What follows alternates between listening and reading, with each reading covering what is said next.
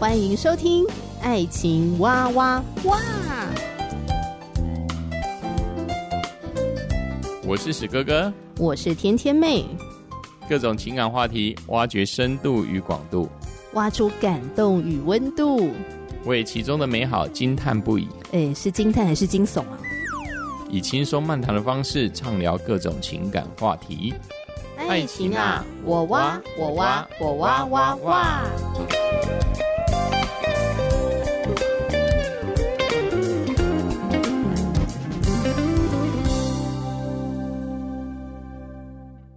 Hello，我是天天妹。分享今天的主题内容之前呢，先来回应一个听友问题。首先呢，感谢啊听众朋友的收听支持，还愿意留言给我啊，真的是非常感谢。那这位听友留言问我说，想知道天天妹在节目中所说的某一个基督教有约会教练的联谊活动的名称。嗯，这位听友，你想去参加联谊吗？这位听友听的是六月二十八号的节目啊，我跟史哥哥在聊分手这件事。在节目里面呢，有提到一个基督教单位做的约会练习事工，他们会陪伴参与的学员谈相对健康的恋爱。好，那这个单位呢是基督教中华信望爱基金会推动约会练习事工。诶，他们有一个蛮酷的名字。疯狂约会，有些人刚开始听到哦，想说会不会培养出滥情的人呐、因为疯狂的去约会嘛。那为什么要叫疯狂约会呢？嗯，他们多年来的观察，有许多单身弟兄姐妹不知道怎么跟异性互动、聊天、谈感情，就是不会约会，而且误以为跟异性约会就是要确定关系、要给承诺了，就会害怕、很有压力去约会。所以呢，他们办这个疯狂约会啊，就是鼓励来参加的学员们要常常彼此认识，最好每个星期都安排时间去约会练习。那约会。军师会在旁边协助的，比如说你不知道怎么规划约会行程啊，约会要聊什么，诶，赶快来求助军师。如果有看到诶不错的、有心动的弟兄姐妹，那让军师成为你的感情顾问，帮助你去探个口风。那如果遇到没有看对眼，可是对方一直来找你聊天，一直发讯息给你，啊，你不知道要怎么样拒绝，不知道怎么样面对这个情况，赶快求助军师，让军师来帮你处理。那甚至进入一对一的交往，一段时间后，哎，发现不合适啊，或是有些问题目前解决不了，比如说牵涉到双方原生家庭的问题，目前解决不了，那这段感情可能需要先暂缓一下，双方都先冷静沉淀，再想一想，祷告，寻求上帝的心意，军师也会在旁边陪伴你们，可以冷静的、理性的、和平的分手。那整个过程可以降低伤害，所以我觉得有约会军师这个机制还蛮好的。好，不要觉得被监督，什么我谈个恋爱还要报备，还要被监督，好，不要这样想。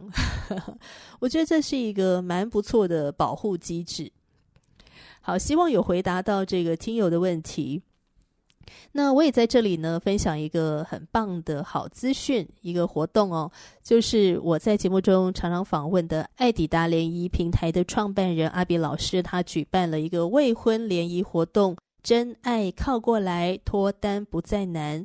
活动时间就在二零二三年十一月十一号礼拜六早上十点开始到下午五点。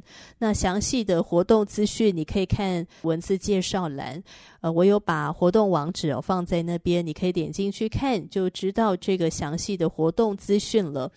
那阿比老师呢，他是联谊达人，当年为了要脱单呐、啊，非常的积极，在很忙碌的时间当中呢，再安排出来哈、哦，去参加联谊。那联谊到最后呢，干脆自己来办。他也是陪伴很多人找到真爱。那我觉得我们在面对感情啊，遇到困难或是挫折啊，不要自己一个人啊闷着头在那边，可能呃想不到什么好的方法，可以请教值得你信赖的人哈、哦，听听他们的建议。而且如果你真的很想要脱单，然后身边又没有什么可以互动的适婚年龄的异性，参加联谊就是不错的选择啊。不要担心，我去参加，要是没找到对象，会不会很没面子？要是被拒绝了怎么办？会不会浪费钱？好，担心归担心，还是鼓励自己要多走出去，才会转角遇到爱哦。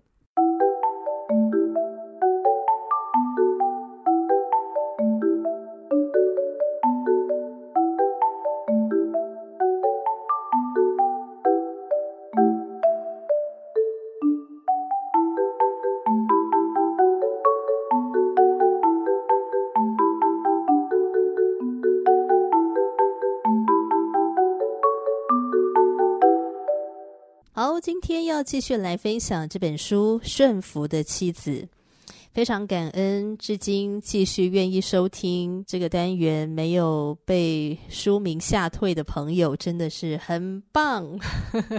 我们一起学习上帝赐给我们的婚姻之道，有别于世界潮流的合则来，不合则去，或者是想尽办法要在关系里面占上风，让他听我的。圣经的教导却不是这样的。在马太福音的十一章二十九节，主耶稣说：“我心里柔和谦卑，你们当负我的轭，学我的样式，这样你们心里就必得享安息。”主耶稣是这个世界上最谦卑温柔的人了，他是至高无上的神，但他为了成就天父的旨意，甘愿降卑下来，道成肉身。在腓立比书二章六到八节说，他本有神的形象，不以自己与神同等为强夺的，反倒虚己，取了奴仆的形象，成为人的样式。既有人的样式，就自己卑微，存心顺服，以至于死，且死在十字架上。主耶稣在世的时候，他没有为自己争取过什么应得的权利，他只顺服的把自己交托给天父，他只顺服的把自己交托在天父的手中，让天父为他伸冤。结果是，上帝将他升为至高，又赐给他那超乎万名之上的名，叫一切在天上的、地上的和地底下的，因耶稣的名，无不屈膝。无不口称耶稣基督为主，使荣耀归于父神。天父要我们学习耶稣的谦卑柔和的样式。如果运用在婚姻生活、夫妻关系里面，在婚姻当中与伴侣彼此相爱，学习服侍配偶，如同服侍主，为配偶多走一里路。这种谦卑柔和的态度，绝对会带给双方快乐。好，那么今天我们要分享《顺服的妻子》这本书的内容的第十六章，承认受伤。诶，你想，哦，怎么跳这么快，一下就到十六章啦？因为版权问题啦，我没有办法分享整本书哦，所以挑选几章精彩内容来做分享，推荐大家可以去买这本书。其实我觉得真的每一章都非常的精彩，而且值得细细的琢磨。我记得我当初买到这本书啊，一连看了好几次，然后隔一段时间呢，就会再翻阅，细细的品尝书里的信息，反复的思想。因为书里面的这个内容哦，跟我过去学到的两性互动很不一样，简直就是价值观被冲撞啊！所以边看呢，就要一边的思考。后来我遇到史哥哥，从恋爱交往到结婚。我就把书中所学到的这些原则，实际的运用在史哥哥的身上，嗯，效果呢很好，非常满意，推荐姐妹们买来读一读哦。诶，我没有业配哦，纯属个人的推荐。那也再次感谢原水文化出版社授权给我在节目里面来做分享。好，我们今天就直接来分享第十六章，承认受伤。我想结过婚的人就知道啊。老公有时候会说出一些让我们做妻子的受伤的话。其实我们知道老公应该不是故意的，可是他有时候就会说出一些会让我们受伤的话。有时候呢，听到一些会让我们受伤的话，第一个时间的本能反应就会回嘴，哈，也说一些严厉的话来作为报复。啊、你可以批评指教我吗？那我也可以批评指教你。你不小心说出了一些难听的话，好，我也可以不小心的说出一些难听的话，哈。虽然我们不愿意承认，可是啊，在我们的个性里面，是不是有这么一部分，也会想要跟我们的另一半好好的吵一架？或许我们也蛮喜欢这样一个激烈的情境跟亢奋的感觉。也许我们喜欢把情绪发泄出来。可是呢，我们其实并不想要付出什么代价，就是那个沉默跟冷战的代价。但是偏偏我们又很难管住自己的嘴巴。作者罗拉朵伊尔他说啊，每个丈夫有时都会对妻子说出伤人的话，这时候妻子会有一股冲动，想要刺回去作为报复。但不幸的是，这样的做法会让我们掉进陷阱，掀起一场大战。最后两败俱伤。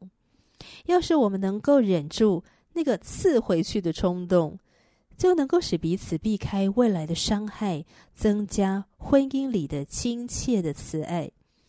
当丈夫刺伤我们的时候，我们只要开口说“好痛哦，受伤了”，然后离开这个地方。比如说，如果你们是在房间吵架了，好，那就哦，好痛，然后离开房间。当我们不用刺伤来报复、惩罚对方，我们不只保住了自己的尊严，也为日后的亲密与和平打下基础。当我们觉得被伤害的时候，只要说“好痛”，然后走开。我们不必说明他的话为何刺伤我们，也不必要求对方道歉，或者是说些别的。当我们坦诚的表达说“我受伤了”。其实对方会明白，不过我必须说呢，这个建议啊，可能会让一些人觉得好蠢哦，这好像显得我们多脆弱似的。说好痛，等于是告诉丈夫我被你打击到了。大部分时，我们的本能是隐藏软弱的那个部位，好让我们显得很强大无敌，好像显得他说的话，我们怎么可能会受伤呢？其实这样的想法是有待商榷的，他是有点误解了。当我们因着丈夫说的一些话语，让我们感到不舒服，觉得自己被刺伤的时候，我们承认我们的受伤，并非表达我们是一个脆弱的人。相反的，我们正在忠于自己的感受，而且能够健康坦然的面对这个感受，把它诉说出来。当丈夫用言语攻击我们的时候，我们不朝着他叫骂，也不责怪他讲这些话，他所听到的就只有他自己的那个责备的声音。他会知道自己伤害了你，而你却没有用同样的方式回应他。这样的情况会让他感到羞耻。好比说，今天丈夫责备你从来没有赚到什么钱，这时候妻子只要说“好痛”。我受伤了，而不是说你也没赚到多少钱，好不好？在过去，一旦做出了这样的反击，丈夫就会把自己的行为合理化，认为你呀就不是一个好相处的太太。可是今天，妻子没有讲出恶劣的话，她只说好痛，我受伤了，然后离开这个现场。丈夫找不到借口来把他伤人的行为合理化，他不能防卫自己，以免被你的言语所伤而失去男子气概。你留下这个空间，让他面对这个丑陋的行为，反省他为何要伤害自己最爱的妻子。当我们说出一句伤人的话，丈夫很可能会用同样的方式回应，使你也受到伤害。所以每次我们讲出有杀伤力的话语，即使是丈夫开头的，我们都是在给他理由让他反击。我们不必对丈夫的行为负责，但是避免伤害最保险的方法，就是一开始不要卷入这个战争。一旦我们加入跟配偶的战争，我们就在那个当下种下了新的恶因。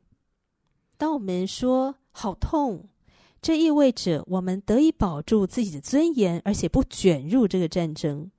这个神奇的字眼能够很快的让你们恢复平静，对自己诚实，尊重自己的感受，而不去处罚别人。这种做法需要成熟的心态，而且它可以增进亲密的感情。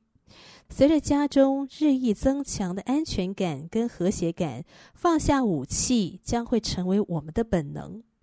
最棒的是，我们会教导丈夫温柔的对待我们，他会迅速的学到这个道理，用更谨慎的态度处理他自己的情绪。我想，这就是顺服的大能。温柔谦卑的态度会使丈夫回转过来。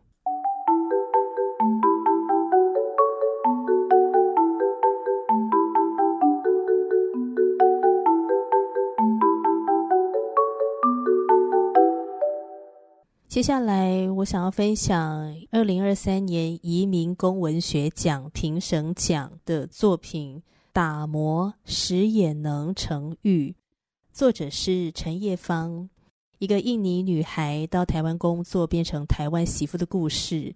而我觉得陈叶芳的故事跟我今天在节目中分享的主题内容非常的契合，那她的故事也让我很感动。所以，让我跟听众朋友花一点时间来分享。呃，陈叶芳是印尼女孩，啊，她到台湾从事建筑相关的工作。那么有一天呢，她在混乱的施工环境里面呢，看到了一个男工人在大太阳底下在那儿努力的工作，工人认真工作的样子引起陈叶芳的注意。然后偶然间呢，那个工人一转头，他们的目光就交汇了。这时，脏乱的环境就好像突然出现了粉红色的泡泡。工人笑着问他：“你为什么看着我啊？你暗恋我是不是？”陈叶芳回：“你不是也在看我？才没有看呢，我正忙着工作呢。好吧，但如果你没有看我的话，你怎么知道我看到你了呢？那我可以跟你当朋友吗？”好，这个工人问他。陈艳芳说：“可以呀。”工人又问：“你给我你的电话号码。”陈叶芳说：“不要。”他拒绝。工人说：“如果你不给我你的电话号码，我们要怎么当朋友呢？”嗯，好吧，只好把这个电话号码给了。但是说也奇妙的，交换了电话之后，他们似乎有聊不完的话题，有无穷无尽的故事可以彼此分享。他们也成为了好朋友。他们经常一起下班回家，然后去逛家里附近的夜市。直到有一天呢，这个男人满怀希望的问他说：“你可不可以当我的女朋友呢？”那陈叶芳想了一下，就好奇的问他：“你喜欢我哪里呀？我是一个粗鲁的女孩，我没什么女人味。”结果男人说：“嗯，你确实没什么女人味，可是你却让我的心底很肯定你是适合我的人。”陈叶芳还是很怀疑哦，你是认真的吗？我不是能成为一个好母亲的女人。男人说：“虽然你也没有什么母性，但是你很有魅力。”然后就握住陈叶芳的手，要记住哦，如果有人问你的话，就说我是你的男朋友。哇，这话听起来占有欲十足啊，一副霸道总裁的样子。我觉得故事说到这边呢，其实还蛮浪漫的哦。他们也顺利的确定了关系。顺利的结婚，带着盼望迎接即将来到的婚姻生活，却没有想到这将是一条蜿蜒曲折、布满荆棘的道路。这是作者自己的形容哦，他用蜿蜒曲折、布满荆棘来形容他的婚姻。在二零零八年春天，上帝赐给他们一个健康可爱的女儿，生产的过程很顺利，两个人在医院里面看着小婴儿。聊着要给孩子取什么名字哦，聊得正开心。但是，一家三口的幸福时刻很快就被丈夫的手机铃声给打断了。丈夫的老板要求他赶快回去工作。女儿出生两天之后，陈叶芳跟女儿就被抛下了，而她只能在这个充满消毒水味道的医院和孤独交朋友。她很孤单，可是她可以理解，丈夫是家里的经济支柱。她不想为难丈夫，她要坚强。二零一零年，儿子出生了，身旁的一些邻居啊或者朋友啊，就会说：“哇，你第一个孩子是女孩，第二个孩子是男孩，两个字合起来就是好。好，女跟子二字合一就是一个好字，很棒诶，有这么完整的小家庭，你一定很幸福。但是陈叶芳自己心里知道，她的婚姻生活并不像邻居朋友们说的这样的甜蜜。她说，价值观的差异主导了爱情。对她来说，工作跟享受生活应该要取得平衡。可是对丈夫来说，钱很难赚，所以每一次购物都必须要精打细算。有一天、啊，夏日当头，她买了一杯红豆牛奶解渴，结果丈夫碎碎念：“红豆牛奶太贵啦，自己在家里煮比较省钱。”然后她就照着丈夫的话做了。第二天，她买了红豆，放了半包去煮，红豆的香味传到了房间每一个角落。结果呢，看到丈夫站在厨房门口，眼神犀利地看着她，然后说：“孩子体重已经超重了，你煮什么红豆汤？想让他们都得糖尿病吗？”陈叶芳沉默了，决定不再煮红豆。几个礼拜过后，丈夫看到厨房柜子上剩下的那一包红豆，又再一次的责备她：“为什么你买东西都不用？你只是在浪费钱。”哇，陈叶芳心里真的好受伤啊！她觉得自己做的一切在丈夫眼中都不对，而且丈夫经常把情绪发泄到她身上。当丈夫在工作上遇到问题和压力时，就对她破口大骂，怪她只是个家庭主妇，帮不上什么忙，而且还会把她跟富家千金做比较。陈叶芳真的快受不了了，她真的很想获得解放。她想等着孩子以后上学了，我必须有能力来养活自己。我要找到一份我梦想中的工作，所以我必须要来增强我的能力。当孩子们熟睡时，他就自学中文。所谓滴水穿石啊，他缓慢而坚定地累积着知识，等待的时刻终于来了。他被一家外国职业介绍所录取，作为翻译。可是，当丈夫知道的时候呢？丈夫竟然禁止她去工作。丈夫说：“你不能工作，你只能专注于家庭。”陈叶芳说：“可是你是那个经常对我发脾气的人，你说我是个没用的废物，只能做一个家庭主妇。”丈夫说：“我不想知道啦，反正你不能工作。”陈叶芳说：“那你把你的工资给我啊，我就不会去工作了。”丈夫说：“凭什么？家里的需求我都满足了。”陈叶芳回：“我不想要过这样的生活，连买一杯真奶都需要你的允许。我不要这样的生活。”结果丈夫竟然讲：“以后如果你有钱了，你肯定会像其他外配一样跑掉。”陈叶芳回：“你用你的脑子想一想，就知道大部分会跑掉的都是因为没有钱。如果他们的丈夫有给他们钱，为什么要逃跑呢？”丈夫稍微示弱了：“好吧，你可以工作。”可是你工作的时候必须穿长裤，也必须准时接孩子放学。如果我在家，你就必须休一天假。陈叶芳同意了这个条件。有一天呐，到了夏天啊，真的太热了，她就大胆的穿上了迷你裙去上班。下班回到家，丈夫坐在客厅里面，一边吃饭一边等着她，然后一双眼呢，怒火中烧，直勾勾的瞪着她看。我告诉过你，工作的时候只能够穿裤子，你为什么要破坏我们之间的约定呢？丈夫气得啊，朝她扔了一碗饭，那个米啊都散落到地上了。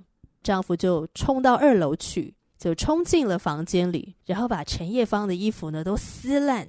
我觉得陈叶芳在那一刻，她的心好像也一起被撕烂了，破碎了。悲剧像毒药一样，将爱情扼杀的无影无踪。她心想：“我一定要独立，尤其在经济上，我会证明没有丈夫我也能活下去。”于是她开始计划离婚。她先透过学开车来增加自己的技能。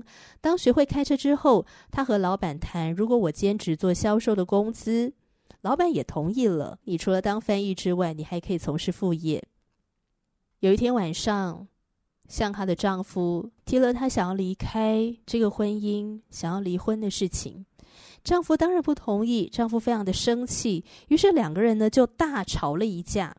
两个人的沟通始终没有一个好的结果。陈叶芳失眠了不知多少个夜晚，她觉得希望彻底变成了绝望。原本很开朗、爱笑的她，已经笑不出来了。她也不知道该向谁倾诉这个心事。他不想要让家人和朋友担心。他站起来，看着尘封已久的书籍，拿起了最右边的一本书《圣经》。他希望能够在圣经中寻找答案。他祷告说：“主耶稣，我好无助啊！这一切什么时候才能结束呢？”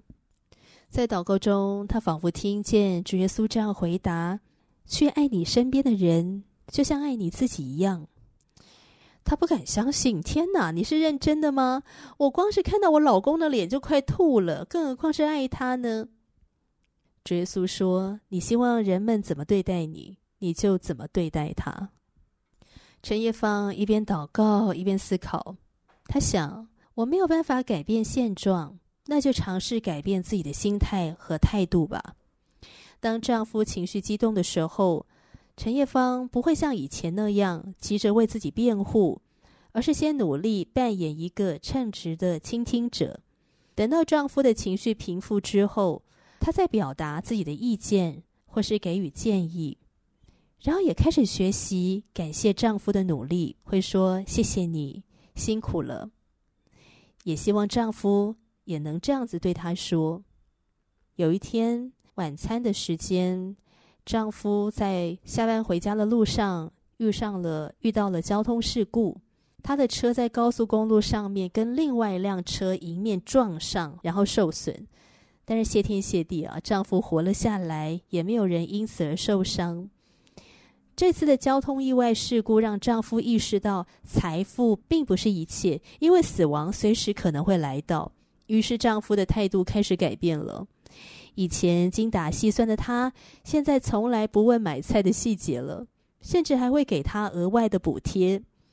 以前丈夫很暴躁、很易怒，但现在也可以好好沟通了，甚至会帮忙做家务。